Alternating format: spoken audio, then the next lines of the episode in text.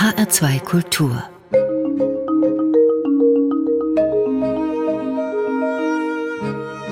Doppelkopf Julia Voss, Sie kommen aus Frankfurt, haben ab 2007 das Kunstressort der Frankfurter Allgemeinen Zeitung geleitet. 2016 haben Sie Ihre Stelle gekündigt, um Schwedisch zu lernen und das Leben der Malerin Hilma af Klint zu erforschen. Später gingen Sie dann nach Berlin an das Deutsche Historische Museum und waren dort 2021 Co-Kuratorin der Ausstellung Documenta, Politik und Kunst im Deutschen Historischen Museum. Eine Ausstellung, die sich kritisch mit dem Verhältnis der Documenta zur Politik auseinandersetzt. Herzlich willkommen, Julia Voss. Hallo, Frau Blumenbecker. Hallo. Julia Voss, warum brauchte es denn im Deutschen Historischen Museum eine Ausstellung über eine Ausstellung? Oh, das war auch wirklich eine große Herausforderung, muss man sagen. Es war ja nicht nur eine Ausstellung über eine Ausstellung, sondern wir haben einen Zeitraum von zehn Ausstellungen uns angesehen, also von 1955, der ersten Ausgabe der Dokumenta, bis 1997, der zehnten Ausgabe der Dokumenta.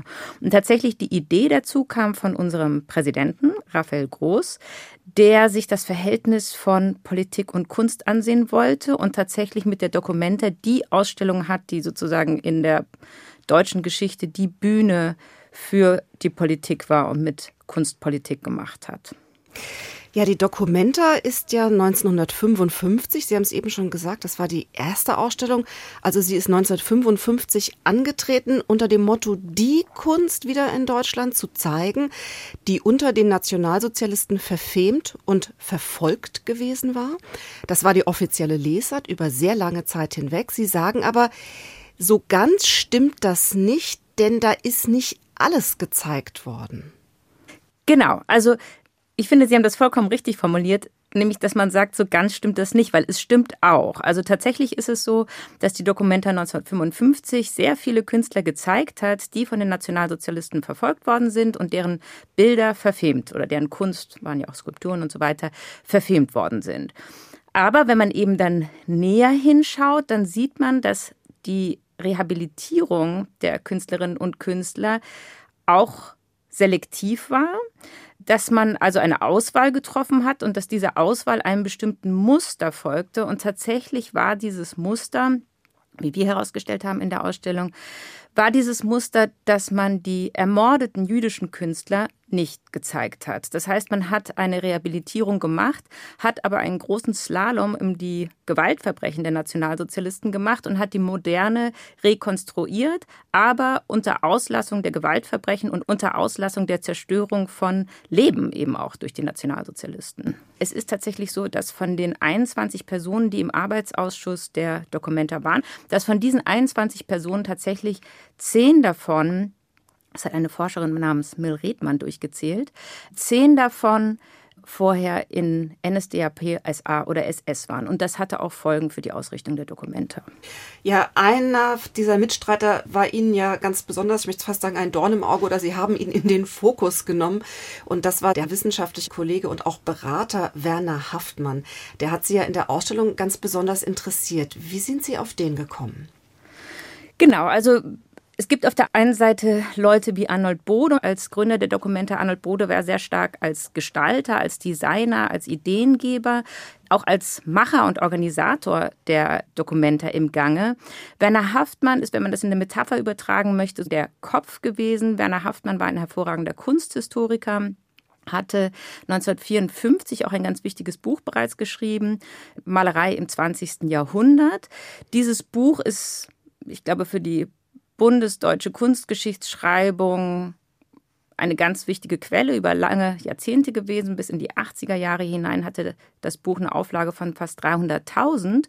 Und Werner Haftmann hat eben im Nationalsozialismus eine Geschichte gehabt, über die er später nie gesprochen hat und die aber bei seiner Rekonstruktion der Moderne eine wichtige Rolle gespielt hat. Und ich glaube, diese Geschichte hat sich vielleicht zum ersten Mal ein wenig gezeigt im Jahr 2019, als in Berlin die große Ausstellung über Emil Nolde gemacht worden ist. Emil Nolde, eine deutsche Legende hieß die, und in deren Zug kam eben zum ersten Mal raus, dass Werner Haftmann, was er zu Lebzeiten nie erzählt hat, Mitglied der NSDAP gewesen ist. Und da ist zum ersten Mal, glaube ich, so ein bisschen zum Aufschein gekommen, dass Werner Haftmann nicht ganz die Geschichte hatte im Nationalsozialismus, wie wir geglaubt haben. Und welche Rolle hat er dann gespielt in seinen Funktionen? Wurde er da auch politisch aktiv? Also es war so, Werner Haftmann war dann tatsächlich von 1936 an nicht mehr in Deutschland, sondern er war in Italien an einer deutschen Auslandseinrichtung. Das ist das Kunsthistorische Institut, das gibt es bis heute in Florenz. Und an diesem Kunsthistorischen Institut in Florenz war er von 1936 bis 1940 Assistent. Er ist dann zum Militär eingezogen worden und die Erzählung bis dato ging immer, er ist zum Militär eingezogen worden und war dann eben Dolmetscher aufgrund verschiedener und hervorragender Sprachkenntnisse. Wir haben in Vorbereitung unserer Ausstellung eng zusammengearbeitet mit dem Historiker Carlo Gentile, der eben ein Spezialist ist für die deutsche Besatzung Italiens. Und der kannte wiederum Werner Haftmann aus seinen Unterlagen. Es ist nämlich so, dass Werner Haftmann 1944, Anfang 1944, Leiter eines Abwehrtrupps wird. Und dieser Abwehrtrupp ist damit beschäftigt, Gegenspionage aufzudecken und zu verfolgen. Das heißt, Werner Haftmann ist Leiter eines Trupps, die Partisanen jagen. Und was Carlo Gentile auch herausgefunden hat, ist über Protokolle, dass tatsächlich auch Partisanen erschossen werden und auch gefoltert werden und auch Zivilisten in diesem Zuge erschossen werden. Und bei diesen Protokollen gibt es auch Werner Haftmanns Unterschrift. Das heißt, er ist Leiter dieses Abwehrtrupps und er ist auch an Kriegsverbrechen beteiligt in dieser Zeit. Und wie kann es sein, dass dieser Mann dann später zum großen Fürsprecher der modernen Kunst wurde, nachdem ja doch die Nationalsozialisten sich ganz eindeutig gegen die Moderne in der Kunst positioniert haben? Ja, das ist die interessante Frage. Das hat jetzt ganz viel mit Geschichtsschreibung natürlich zu tun. Tatsächlich ist es so, dass wir alle wissen, dass Werner Haftmann natürlich nicht der Einzige ist, der an Kriegsverbrechen beteiligt hat und dann in der Bundesrepublik eine Karriere gemacht hat, unbehelligt davon. Ähm, da gab es natürlich auch viel schwerwiegendere Fälle als ähm, Werner Haftmann. Tatsächlich ist es auch so, wenn wir sagen, die Nationalsozialisten mochten die Moderne nicht oder haben die Moderne verboten und verfolgt, muss man auch dazu sagen, dass es auch immer eine Gruppierung innerhalb der Nationalsozialisten gab, die sehr wohl für eine wie Sie es nannten, deutsche Moderne eingetreten sind und die den deutschen Expressionismus eben als Ausdruck deutscher Kunst gesehen haben und gehofft haben, dass ähnlich wie in Italien, wo der Futurismus eben von Mussolini sehr gefördert worden ist, dass ähnlich wie in Italien auch es in Deutschland eine moderne Staatskunst geben könnte. Und zu diesem Lager können wir Werner Haftmann rechnen, der auch schon in den 30er Jahren eben für den deutschen Expressionismus geschrieben hat und den deutschen Expressionismus also zum Beispiel Nolde, als Ausdruck deutschen Wesens verstanden hat. Und im Grunde ist das eine Linie, die er nicht mehr ganz mit der gleichen Wortwahl, aber häufig auch mit ähnlicher Wortwahl in der Nachkriegszeit weiterverfolgt. Denn Werner Haftmann ist auch dann der Architekt des großen Nolde-Mythos. Also Werner Haftmann ist derjenige, der nachdem Nolde 1956 dann gestorben ist, das Erbe von Nolde kunsthistorisch weiter auswertet und dann eben diesen großen Nolde-Mythos darauf aufbaut. Das ist nämlich die andere Seite der Dokumenta, wenn man so will. Die Dokumenta ist ganz wichtig für die Rezeption von Emil Noldi. Die Dokumenta 1 55, die Dokumenta 2 59 und die Dokumenta 3 1964 zeigen immer wieder Nolde, aber sie zeigen Nolde und 64 werden auch seine sogenannten ungemalten Bilder gezeigt und das ist dann tatsächlich der Höhepunkt dieser Nolde-Verklärung, die Haftmann maßgeblich schreibt. Liebe Julia Voss, wir wollen an dieser Stelle etwas Musik hören. Sie haben für unser Gespräch verschiedene Titel herausgesucht. Das erste Stück, das wir hören wollen, trägt den Titel My Baby Cares for Me von Nina Simone. Warum jetzt diese Musik? Also zum einen, weil es ein fantastisches Lied ist und weil ich mich selbst immer irre freue, wenn das im Radio kommt. Auf der anderen Seite, weil Nina Simone auch eine sehr interessante Geschichte hat. Sie ist ja ausgebildet als Pianistin, konnte aber nicht an ein höheres Konservatorium gehen, wo sie hin wollte, in Philadelphia, weil ihr wegen ihrer Hautfarbe der Zutritt verwehrt worden ist. Ich finde, man sieht, dass sich ihr Können, ihr Talent, ihre Eleganz im Klavierspiel trotzdem enorm Bahn bricht. Hört man auch in diesem Lied. Ich finde, man hört immer so leise im Hintergrund Bach dazu tanzen.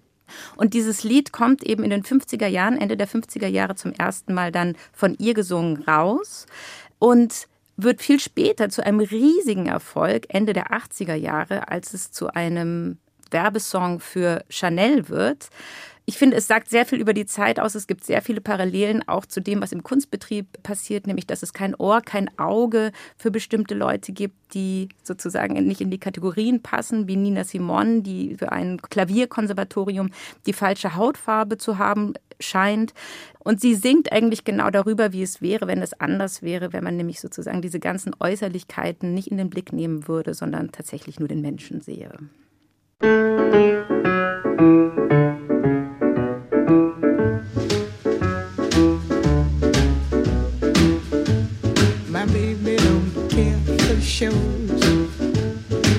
Baby don't care for clothes. My baby just cares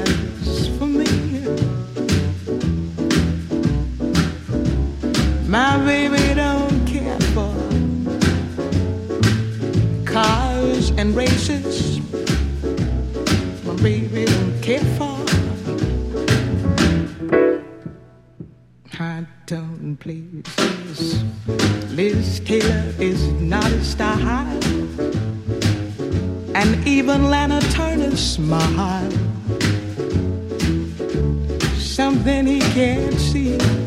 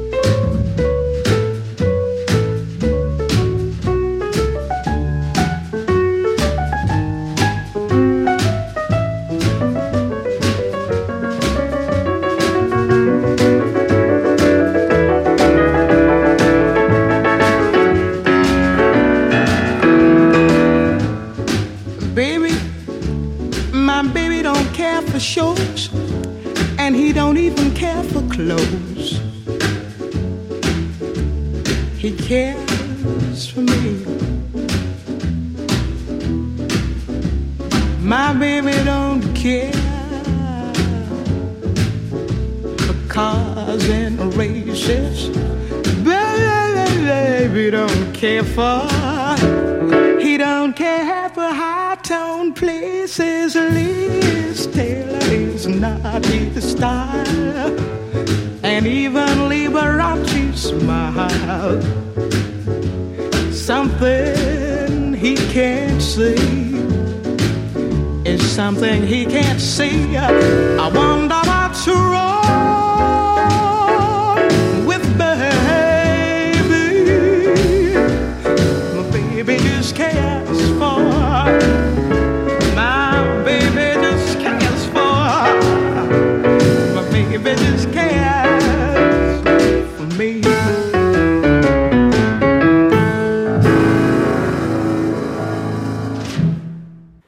Hören den Doppelkopf auf HR2 Kultur und ich spreche heute mit Julia Voss. Julia Voss, Sie sind Kunsthistorikerin und Sie schauen gerne genau dahin, wo es weh tut. Wir haben bereits über Werner Haftmann gesprochen, der Kunsthistoriker war, Autor und Gründungsmitglied der ersten Dokumenta. Und Sie haben gemeinsam mit einigen Kollegen Haftmanns Tätigkeiten im Nationalsozialismus aufgezeigt und konnten ja nun nachweisen, dass er in Gewaltverbrechen verstrickt gewesen war im Krieg. Genau, also ich würde tatsächlich eine Parallele sehen. Haftmann hat selbst eine Biografie, die mit den Gewaltverbrechen der Nationalsozialisten verbunden ist. Er war selbst mit dabei und er schreibt seine eigene Biografie um und er schreibt die Geschichte der Moderne um. Und er ist übrigens auch ein Meister darin, überhaupt Biografien umzuschreiben, nämlich die von Nolde. Und tatsächlich, es gibt ja immer wieder das gleiche Muster. Die Gewaltverbrechen fallen raus und es fallen auch die Leute raus, die unter den Gewaltverbrechen so gelitten haben, dass sie eben ermordet worden sind. Und um das nicht thematisieren zu müssen, sind sie aus seiner Kunstgeschichte dann entfernt worden. Und das ist natürlich eine Kunstgeschichtsschreibung, die einen enormen Erfolg hatte, denn sie sagt ja zweierlei. Auf der einen Seite sagt Werner Haftmann, die Kunst der Moderne ist eine herausragende Leistung und wir bewundern sie und wir verachten die Nationalsozialisten, die diese große Leistung nicht anerkannt haben. Und wir lieben die Freiheit und wir verachten die Unfreiheit der Nationalsozialisten. Das ist etwas, was man in den 50er Jahren gerne gesagt hat. Und gleichzeitig hat er den Deutschen die Last abgenommen, der deutschen Gesellschaft die Last abgenommen, auch zu sagen, wir sehen das jetzt so, aber wir haben im Nationalsozialismus mitgemacht und wir sind zum Teil selbst die Schuldigen dieser Verbrechen, indem er nämlich die Verbrechen aus dieser Geschichte herausschreibt. Und ja, dieser doppelte Wert, sich auf der einen Seite von den Nationalsozialisten abgrenzen zu können und auf der anderen Seite nicht mehr über die Verbrechen reden zu müssen. Ich glaube, das hat die Kunstgeschichte von ihm so unfassbar befeuert und ihn zu einem wirklich der wichtigsten Kunsthistoriker der Bundesrepublik gemacht. Und dementsprechend waren auch keine Bilder, keine Kunstwerke von jüdischen Künstlern auf der ersten Dokumenta zu sehen. Jüdisch ist nicht richtig. Es war zum Beispiel Marc Chagall war groß ausgestellt. Es sind tatsächlich die ermordeten Juden, die fehlen.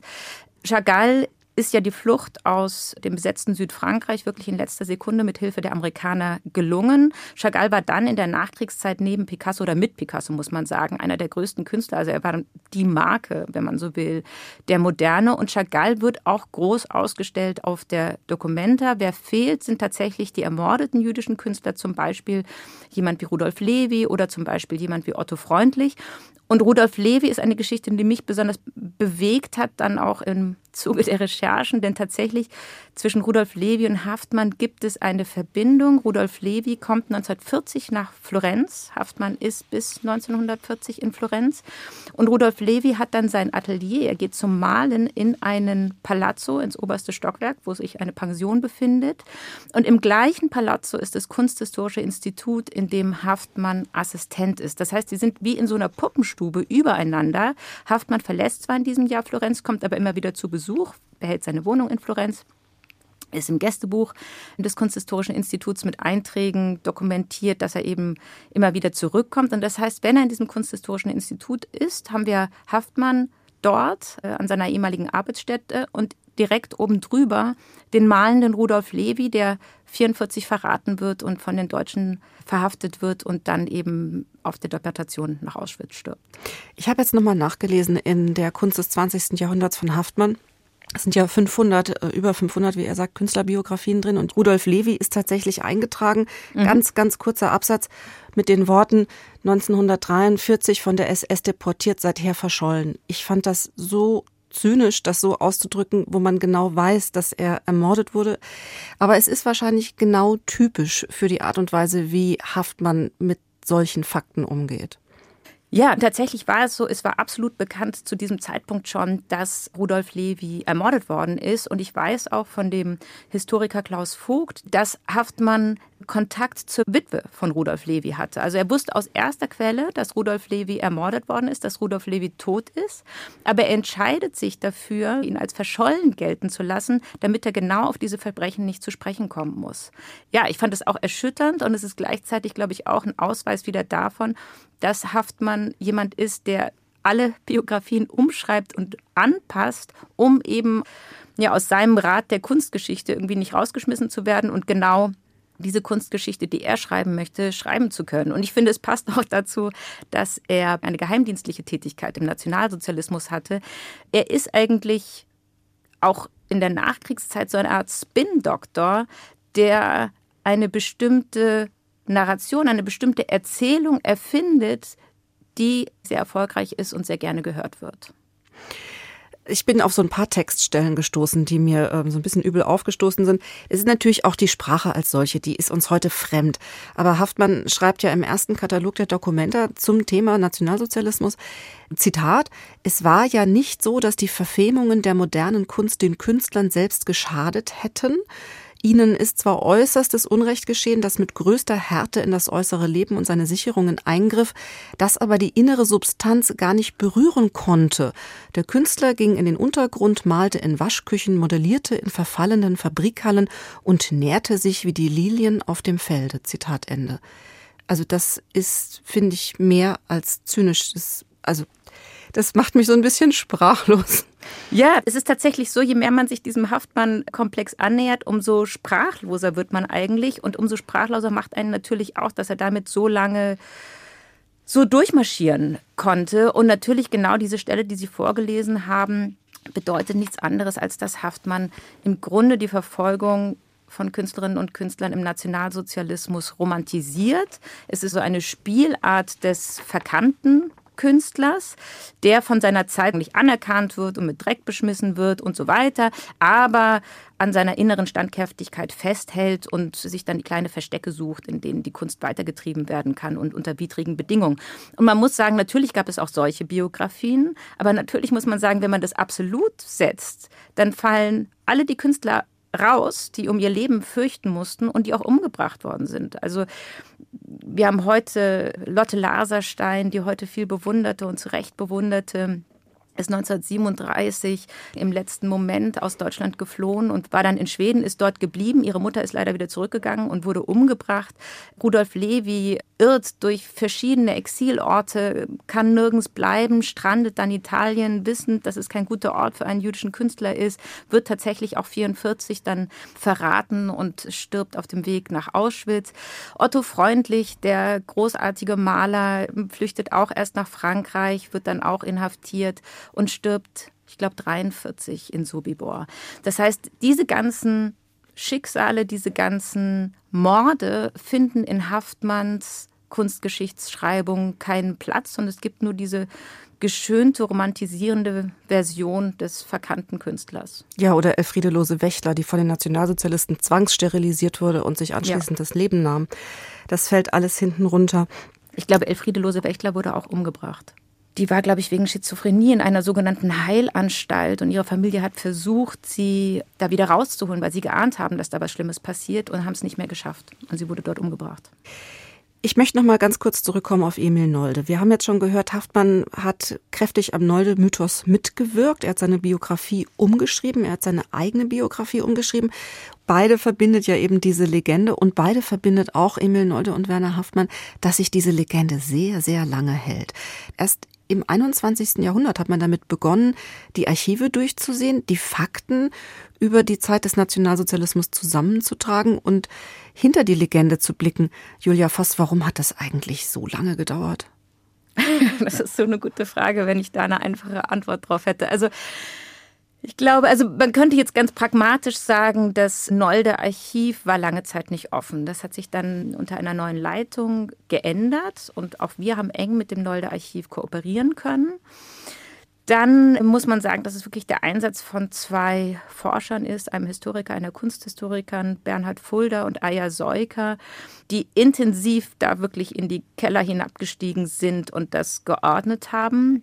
Und ich glaube, der Nolde-Mythos war so erfolgreich, Nolde hing ja sogar im Kanzleramt, weil das eine Geschichte war, in der sich ganz viele spiegeln wollten. Also Haftmann hat es als seinen perfekten Spiegel entworfen. Er hat es angeboten einer bundesrepublikanischen Gesellschaft, die sich auch darin spiegeln wollte. Also mit der Bildzeitung könnte man vielleicht sagen, wir sind Nolde. Das war lange das Gefühl, was man gerne haben wollte. Denn Nolde sollte eben verkörpern den standhaften Deutschen, der mit innerer Kraft den Verführungen des Nationalsozialismus trotzt und die Freiheit verteidigt. Und diese ja, dieser Nationalheld-Mythos ist so erfolgreich gewesen, dass da niemand dran kratzen wollte wohl wissend, dass es dahinter eben nicht so schön aussah. Also das heißt, es hat eigentlich gedauert bis zur Enkelgeneration, bis die Enkelgeneration wirklich unbefangen und unverstrickt den Mut hat und das Bedürfnis vielleicht auch zu wissen, was da wirklich los gewesen war. Ja, also man muss auch tatsächlich sagen, also das Glück darüber, dass endlich diese Sachen aufgearbeitet worden sind, wird nicht von allen geteilt, sagen wir immer so. Da gibt es immer noch viel Widerstand auch dagegen. Und natürlich der Nolde-Mythos, also man hätte schon viel früher nachschauen können. Noldes Autobiografie war voll von antisemitischen Äußerungen, die dann in späteren Auflagen eben in der Nachkriegszeit herausgestrichen worden sind.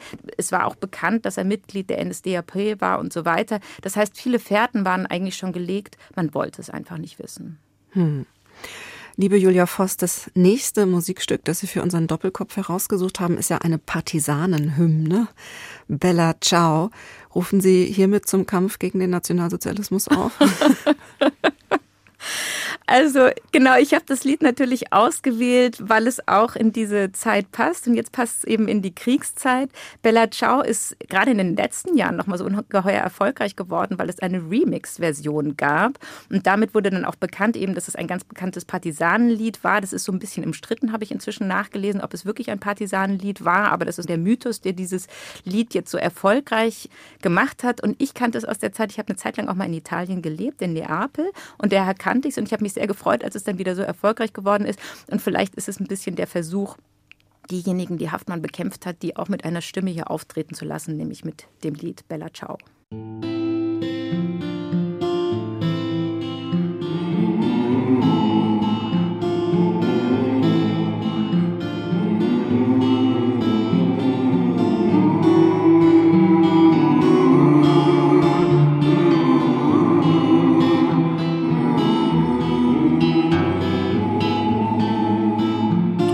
Le genti che passeranno.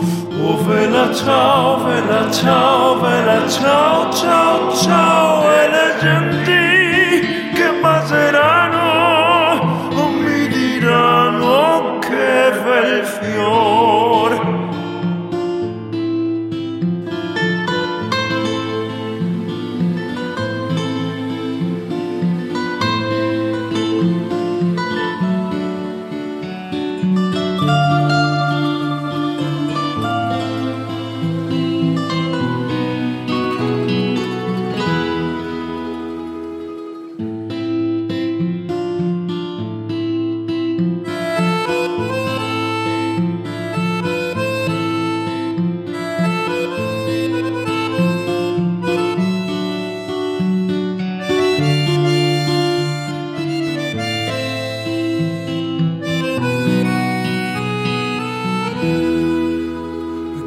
Il fiore del partigiano.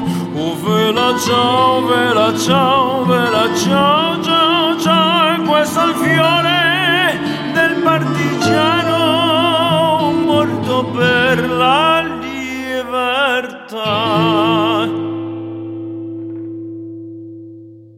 Wir hörten Bella Ciao, einen Wunsch von Julia Voss. Sie ist zu Gast beim heutigen Doppelkopf auf HR2 Kultur. Mein Name ist Stefanie Blumenbecker. Liebe Julia Voss, wir sprechen heute über die Dokumenta und über ihre Bedeutung in der Nachkriegsgesellschaft in der noch jungen BRD. Die erste Dokumenta wurde 1955 eröffnet. Wir haben schon darüber gesprochen. Arnold Bode hat ja diese Ausstellung im zerstörten, im immer noch zerstörten Kassel eröffnet, eine Ausstellung internationaler Kunst. Und dabei war er und seine Mitstreiter waren natürlich angewiesen auf finanzielle und organisatorische Hilfe, die ihnen auch zuteil wurde von Stadt Kassel und dem Land Hessen. Was glauben Sie, was waren die Motivationen gewesen von Seiten der Politik, eine Kunstausstellung auf den Weg zu bringen in Kassel? Der Bund hat ja auch noch mitgemacht. Also tatsächlich alle drei Ebenen haben gefördert.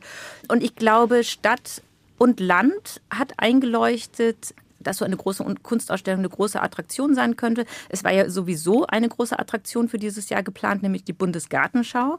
Die Bundesgartenschau war ein Riesenzugpferd. Also es kamen dann drei Millionen Leute, um die Bundesgartenschau zu sehen und es kamen 100.000, um die Dokumenta zu sehen, was auch, oder mehr als 100.000, Entschuldigung, 130.000, was auch ein Riesenerfolg war, aber natürlich nichts verglichen mit den drei Millionen.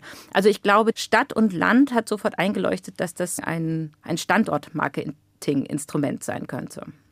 Ein Standortmarketing für einen besonderen Standort. Kassel war strukturschwach, das konnte die Bundesgartenschau gut gebrauchen. Aber es war ja nun auch an der Zonengrenze. Das heißt, es war ein Steinwurf vom Sozialismus eigentlich nur entfernt. Und die Documenta hat ja sehr bewusst auf abstrakte Kunst gesetzt. Das war doch auch eine Botschaft für die DDR, oder? Genau, also die Documenta wäre bestimmt nicht ins Leben gerufen worden oder hätte nie diese finanzielle Unterstützung bekommen, wenn sie nicht genau in die Kerbe des Kalten Krieges geschlagen hätte. Also genau wie Sie sagen, Kassel liegt, wie es damals hieß, im Zonenrandgebiet.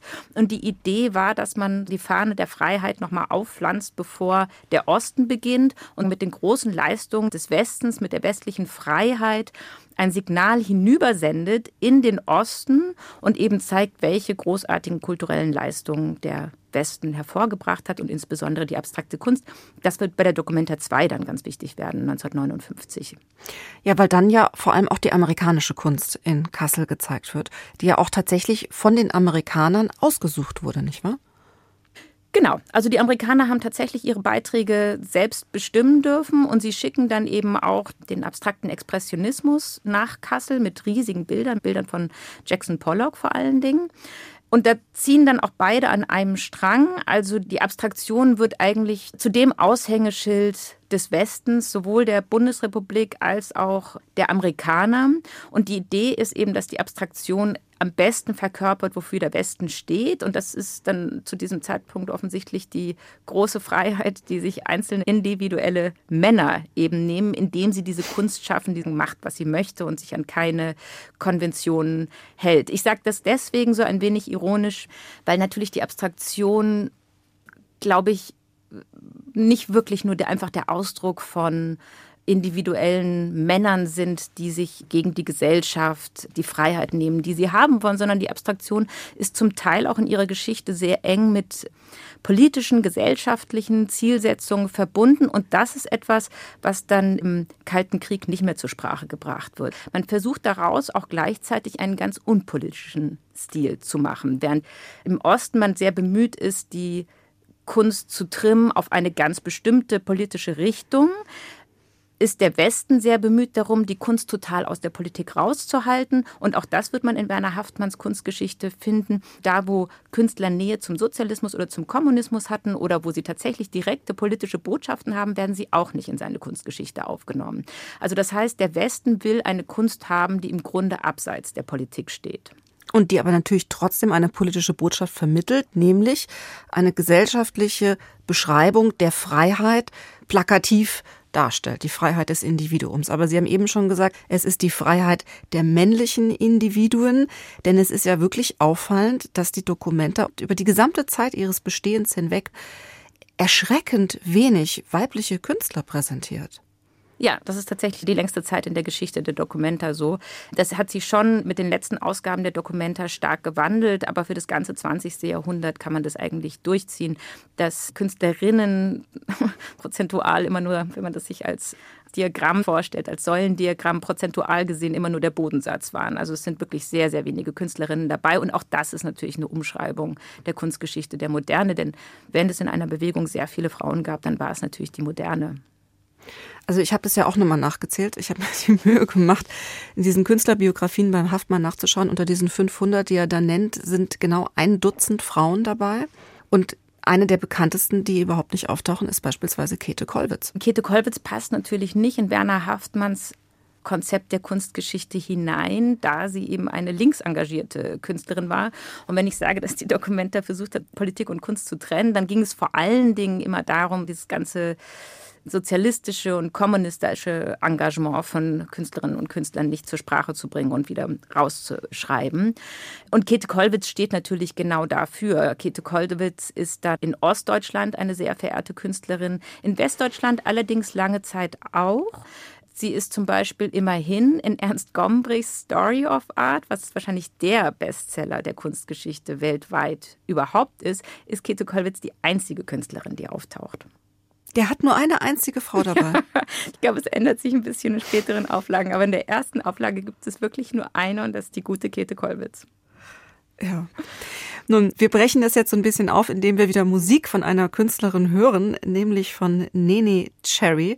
Das ist ein Titel, als ich den auf ihrer Musikliste gesehen habe, da habe ich mich ganz besonders drüber gefreut. Denn Nene Cherry war für mich in den 90er Jahren eine ganz wichtige Künstlerin, eine ganz wichtige Musikerin gewesen. Ging Ihnen das denn genauso? Ja, genau. Darum ist sie mit dabei. Freut mich sehr, dass Sie das sagen. Das Lied ist 88 rausgekommen. Da war ich in meinen frühen Teenagerjahren und ich war ein begeisterter Nanny Cherry-Fan. Und was mich auch irre gefreut hat damals, und dann spielt es mir später wieder ein, Nanny Cherry kommt aus Stockholm, wurde in Stockholm geboren, ist sozusagen neben Hilma auf Klint über die wir noch sprechen werden, eine andere coole Schwedin. Nanny Cherry ist 1964, also fast 100 Jahre nach Hilma auf Klint geboren und sie wurde geboren als Nanny Marianne Karlsson in Stockholm. Das wusste ich noch nicht. Also, dann hören wir jetzt Nini Marianne Carlson mit dem Titel Buffalo Stance. Hammerwadig.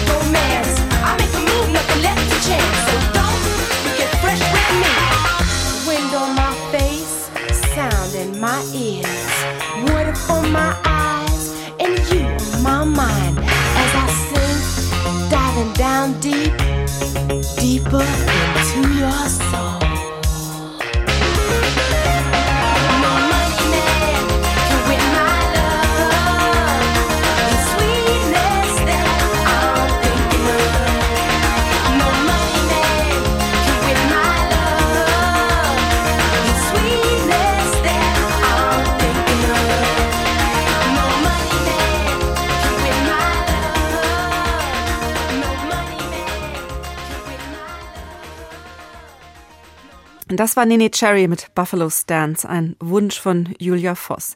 Sie hören HR2 Kultur und mein Name ist Stefanie Blumenbecker. Julia Forst, Sie sind Kunsthistorikerin und Journalistin. Sie sind aber auch Schriftstellerin.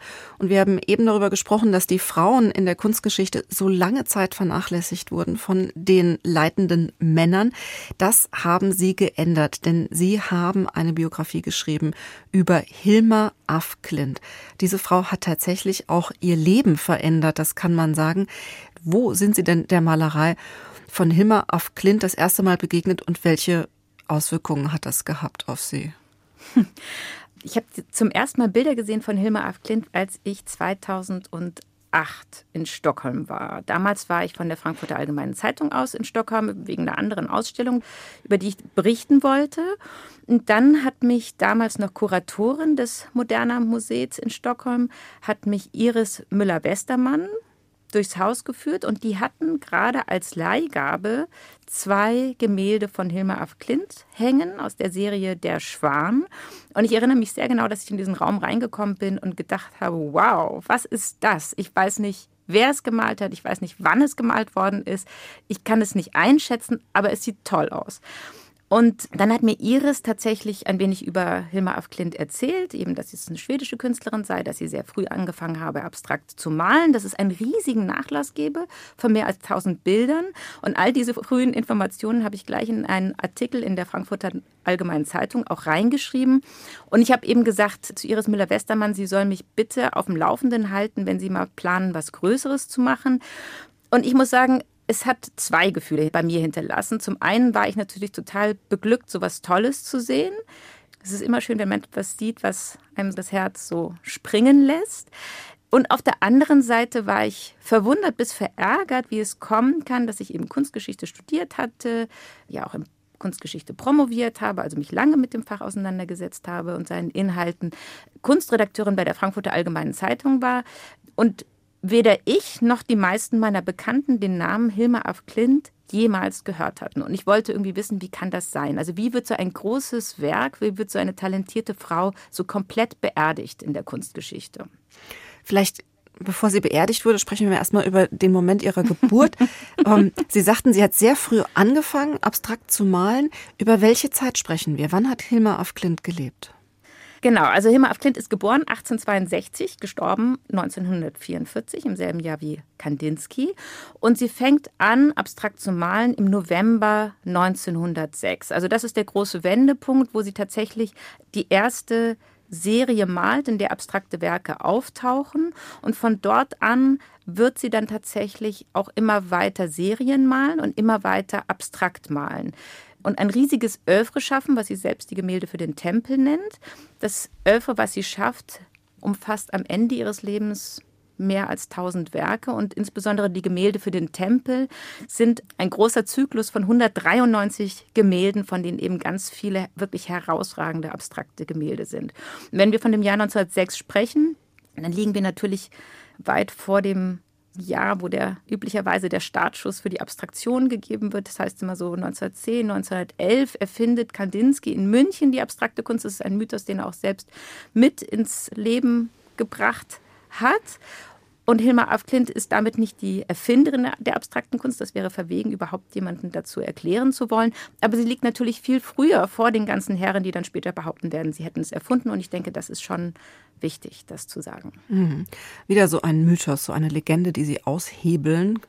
In diesem Falle mit dem Werk der Malerin Hilma af Klint. Das sind ja auch riesige Bilder, habe ich gesehen. Die sind ja teilweise Quadratmeter groß.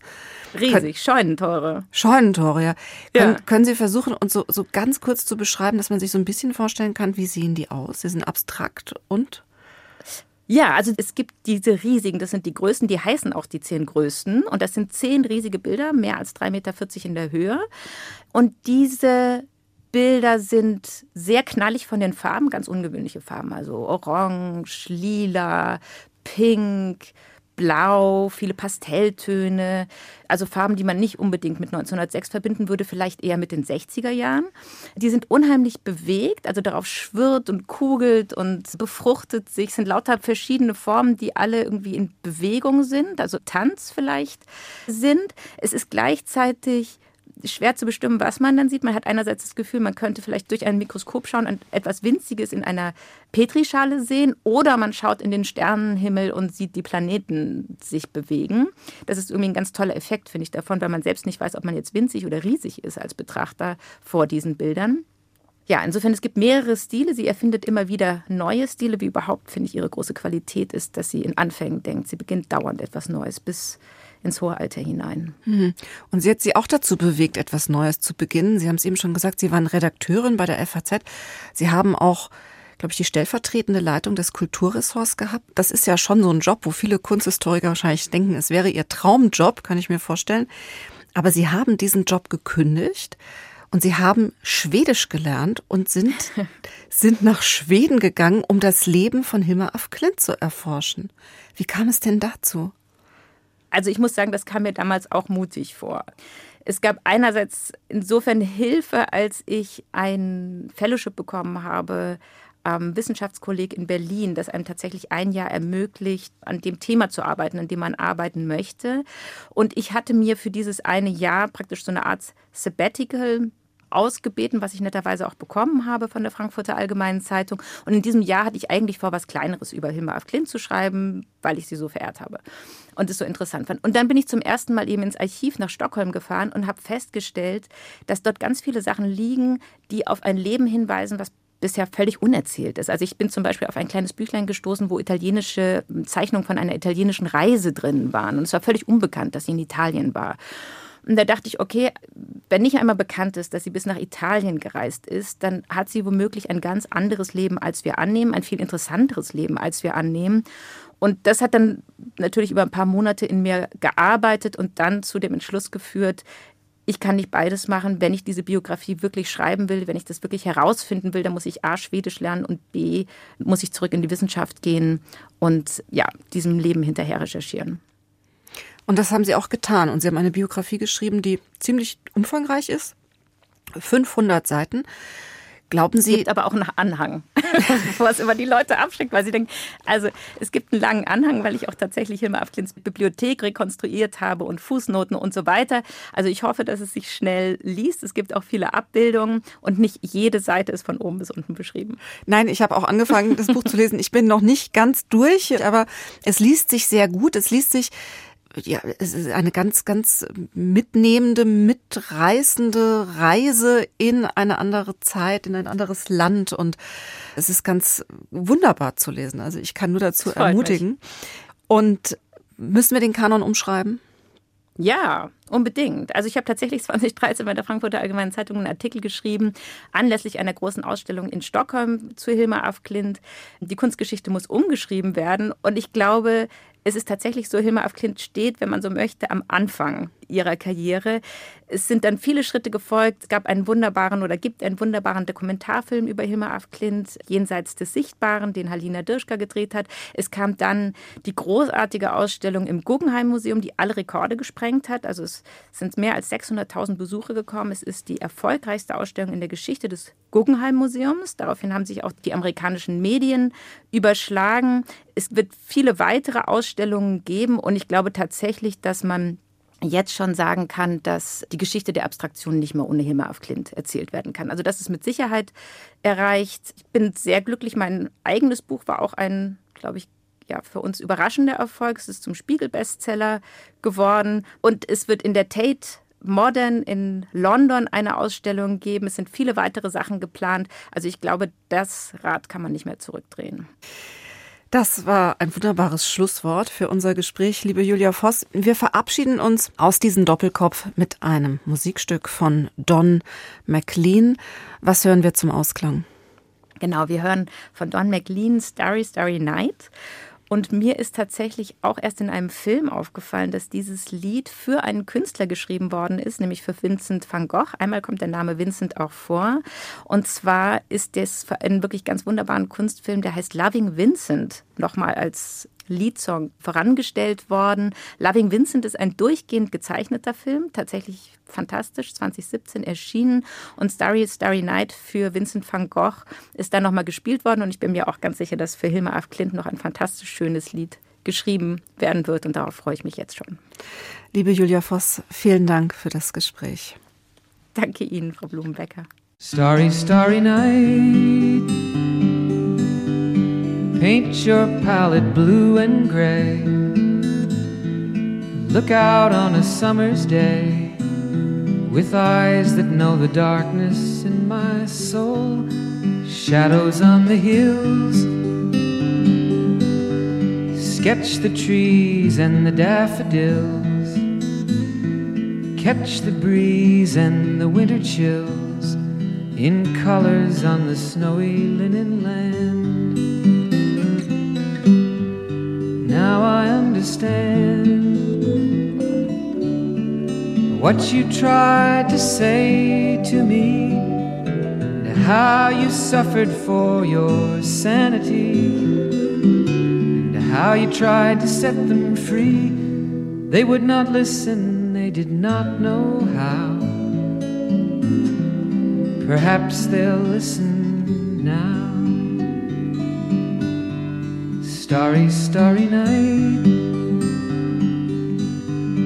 Flaming flowers that brightly blaze. Swirling clouds in violet haze. Reflect in Vincent's eyes of china blue. Colors changing hue morning fields of amber grain, weathered faces lined soothed beneath the artist's loving hand. Now I understand what you tried to say to me, and how you suffered for your sanity and how you tried to set them free. They would not listen, they did not know how. Perhaps they'll listen for they could not love you. But still, your love was true. And when no hope was left inside on that starry, starry night, you took your life as lovers often do.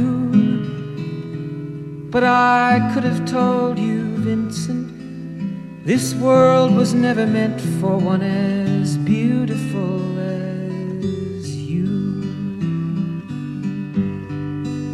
Starry, starry night. Portraits hung in empty halls.